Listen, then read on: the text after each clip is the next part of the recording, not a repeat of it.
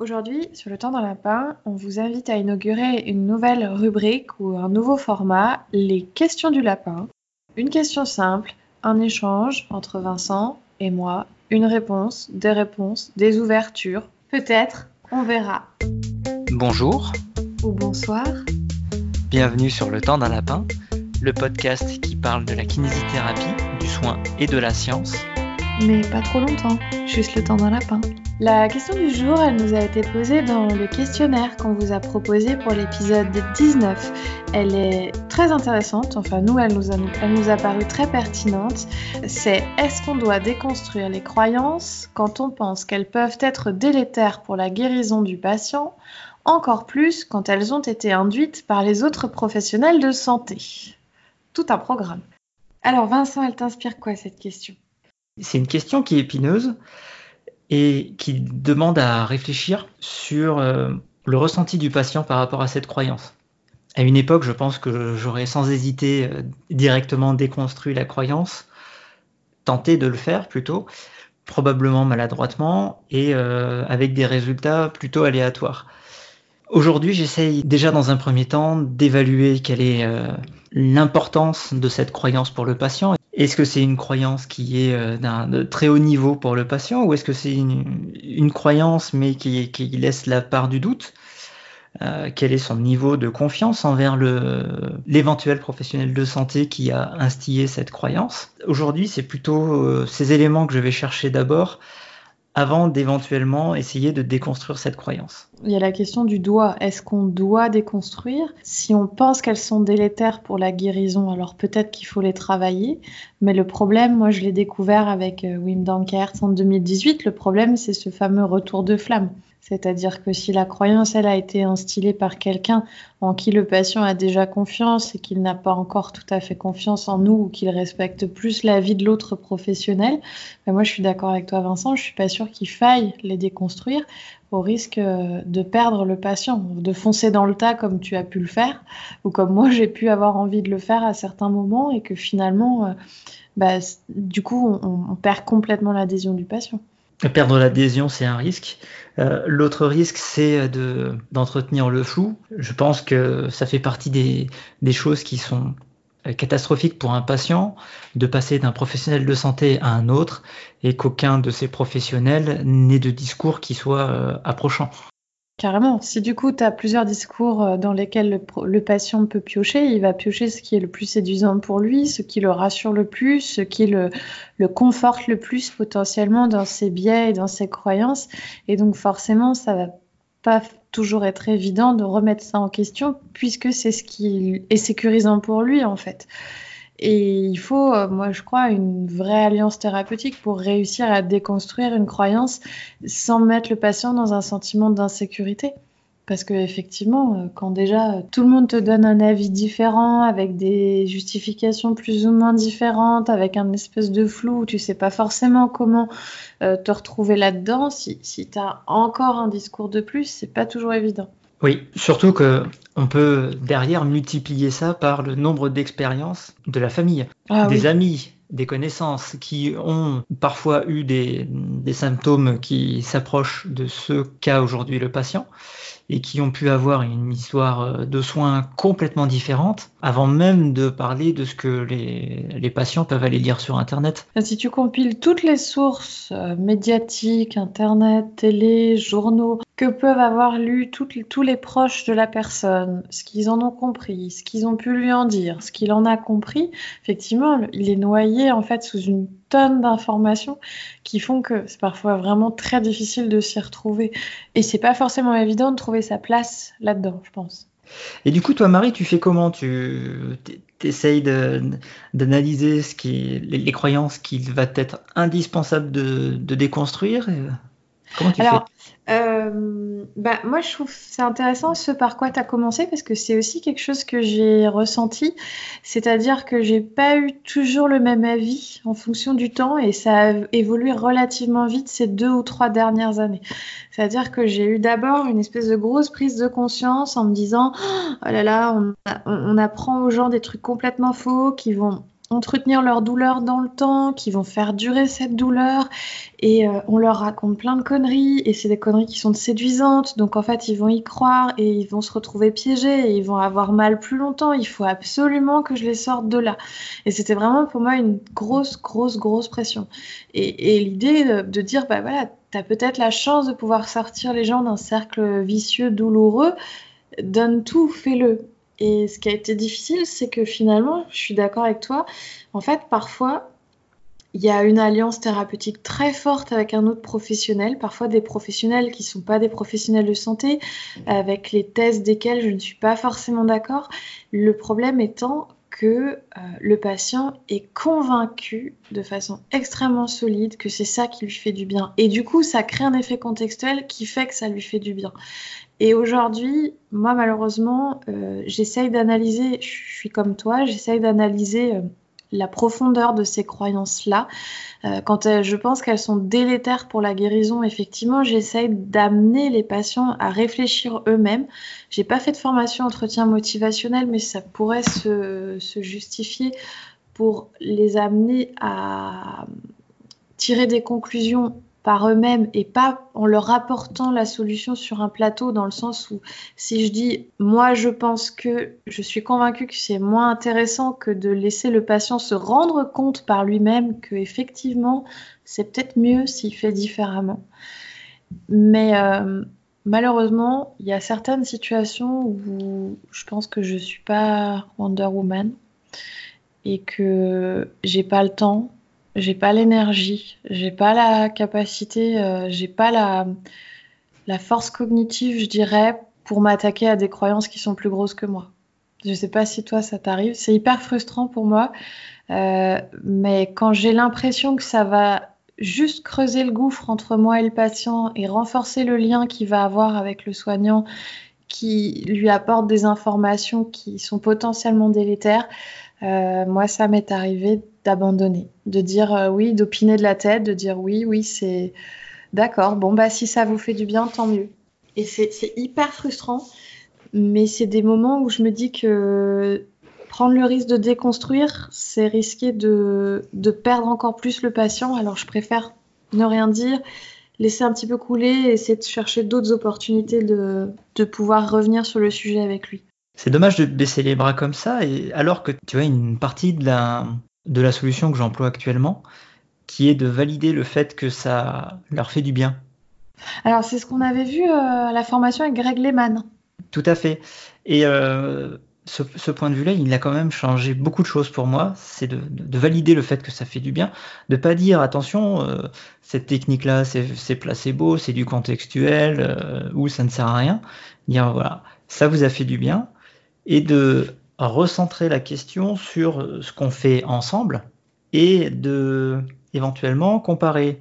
Euh, et là, je vais prendre l'outil qu'on a, qu'on nous a présenté en formation euh, ACT avec euh, Benjamin Schoendorf, qui est d'évaluer l'efficacité à court et moyen terme de chacune des techniques ou de chacune des prestations entre guillemets qui ont été proposées aux patients et de voir laquelle apporte le, soulagement le plus efficace à long terme ou permet d'avoir le plus d'activité avec un niveau de douleur qui reste acceptable.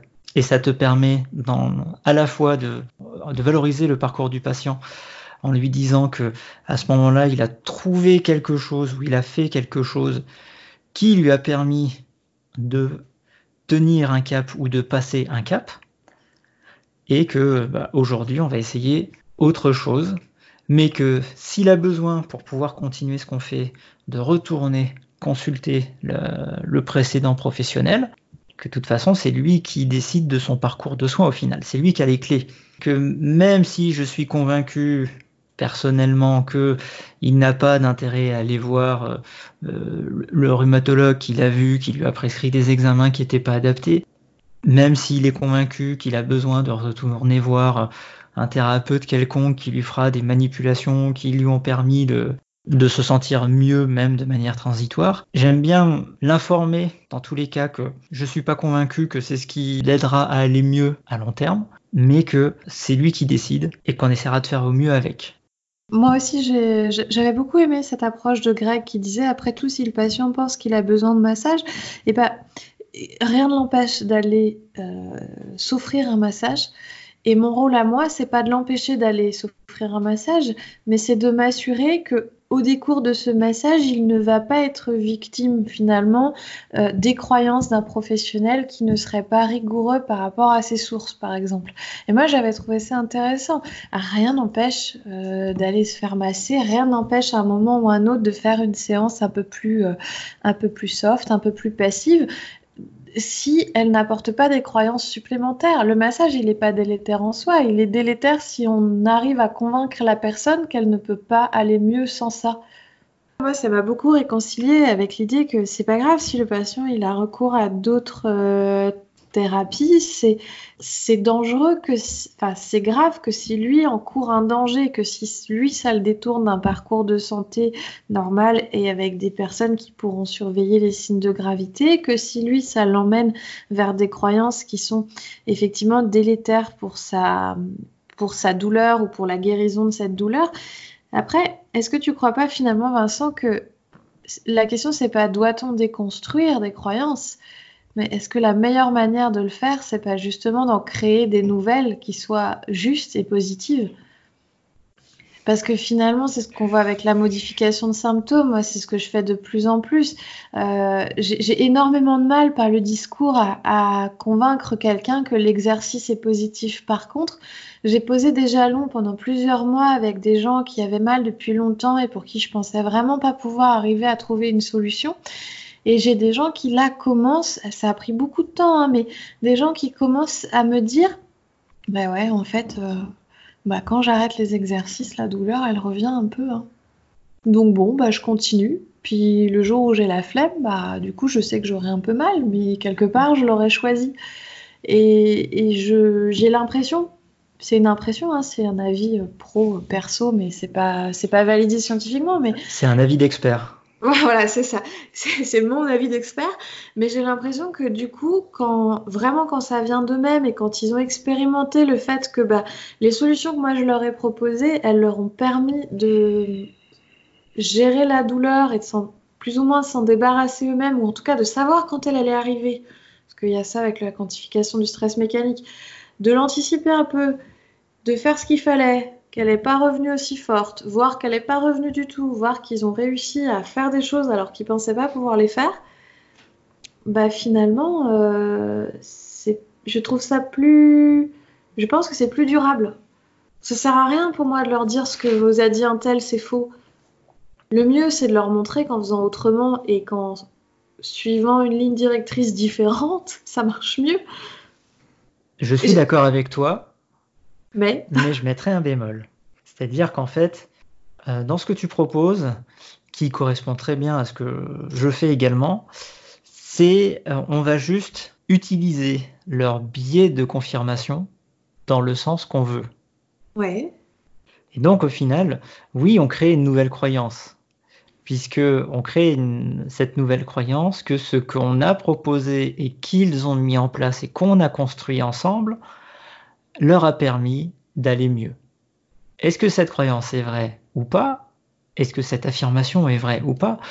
En fait, on ne peut pas le dire sur un patient. Et c'est là où on en vient à la, à la distinction entre le résultat d'une étude clinique où, en isolant les paramètres, on peut déterminer que telle intervention a été efficace plus ou moins par rapport à une autre, et ce que nous, on a en pratique clinique, où finalement la seule confirmation de l'efficacité de l'intervention qu'on a mis en place, c'est ce que va nous dire le patient. Oui, parce que finalement, tu veux dire que là, en faisant ça, je fais pareil que celui qui euh, va lui dire qu'elle a une vertèbre déplacée, qu'elle a été remise à sa place et que ça va aller mieux, quelque part. Exactement. Après, laquelle de ces croyances est la plus positive et encourage la guérison et laquelle va euh, peut-être apporter une solution à court terme, mais ne pas favoriser une résolution du problème à long terme. C'est comme, ça, comme ça qu'on doit se positionner.